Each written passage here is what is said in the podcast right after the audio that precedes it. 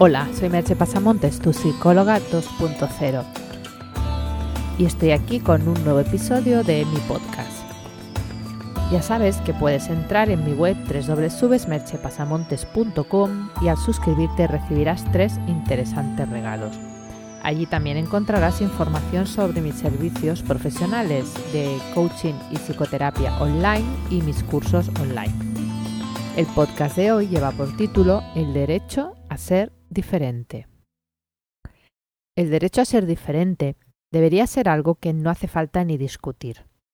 Pero la realidad es que hay que hacerlo y encontramos ejemplos de eso a diario.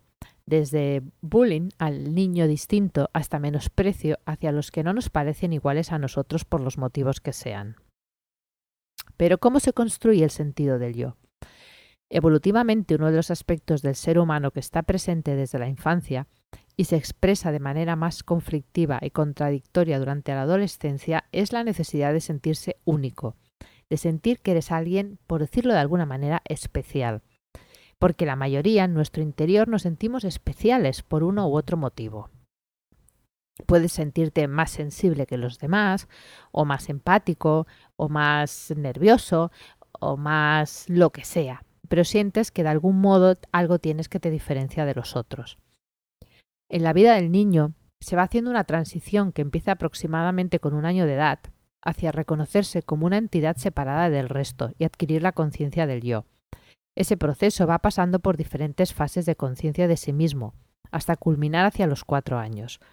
Hasta ese momento los límites entre su propio yo y el de sus cuidadores eran difusos, pero a partir de un cierto momento el niño empieza a reconocerse ante un espejo y decir soy yo. Empieza a sentir que tiene un yo, y se da cuenta, por tanto, que es un ser separado del resto. De hecho, algunas escuelas de pensamiento y terapéuticas consideran que el resto de nuestra vida es un intento por volver a sentirnos parte del todo, por recuperar esa sensación de unidad que perdimos. Y si miras lo que buscan muchas personas que practican yoga, meditación, budismo o algún tipo de religiosidad, pasa por volver a sentirse unidos al todo.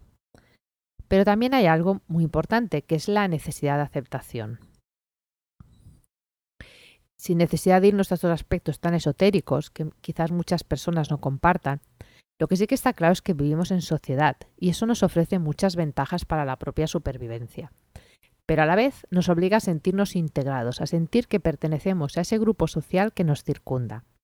Por tanto, nos debatimos muchas veces entre ese anhelo de ser uno mismo y esa otra necesidad de ser aceptados por el grupo, esa necesidad de aprobación, ya que podríamos decir que nos va en ello la supervivencia. Y esa dualidad se expresa en su cénite en la adolescencia, ya que la necesidad de individualización, de formar una personalidad, de ser alguien independiente de los padres, y a la vez la necesidad de sentirse aceptado por el grupo de iguales se da a la vez y con gran intensidad. El adolescente está en una lucha, de un lado quieres ser diferente y de otro lado quieres ser igual. Por eso también la adolescencia es un periodo de, de, mucho conflicto y de mucha intensidad emocional. Hoy me gustaría incidir, no obstante, en las dificultades que ya como adultos encontramos para poder sentirnos nosotros mismos y a la vez no tener que vivir al margen de la sociedad. Esa manera en que nos forzamos a no ser disonantes. Partamos de la base que la sociedad, los medios y la educación tienden a uniformizar, aunque luego se admire a aquellos que se desvían de la media y son diferentes. Pero cuidado, diferentes del modo en que la sociedad considera aceptable. Es aceptable, por ejemplo, que Lady Gaga sea excéntrica. Es una artista y casi que ser raro forma parte del rol natural del artista. Pero ¿admitiríamos eso aún en menor medida por poner un caso de un abogado? Ya os digo yo que no. De, un abogado se espera que vaya con traje y parezca serio y formal y si quiere ser más alternativo, solo podrá ejercer en grupos alternativos y socialmente se le tendrá casi seguro en menor consideración. Estamos llenos de prejuicios y a la sociedad de masas le interesa que sea así. A las grandes empresas les interesa que hagamos colas para ser los primeros en comprar sus productos, esos que nos permiten sentirnos exclusivos y diferentes, formando parte de un grupo. Qué paradoja, ¿verdad? Pero saben muy bien lo que hacen al apelar a ese deseo interno de sentirnos únicos.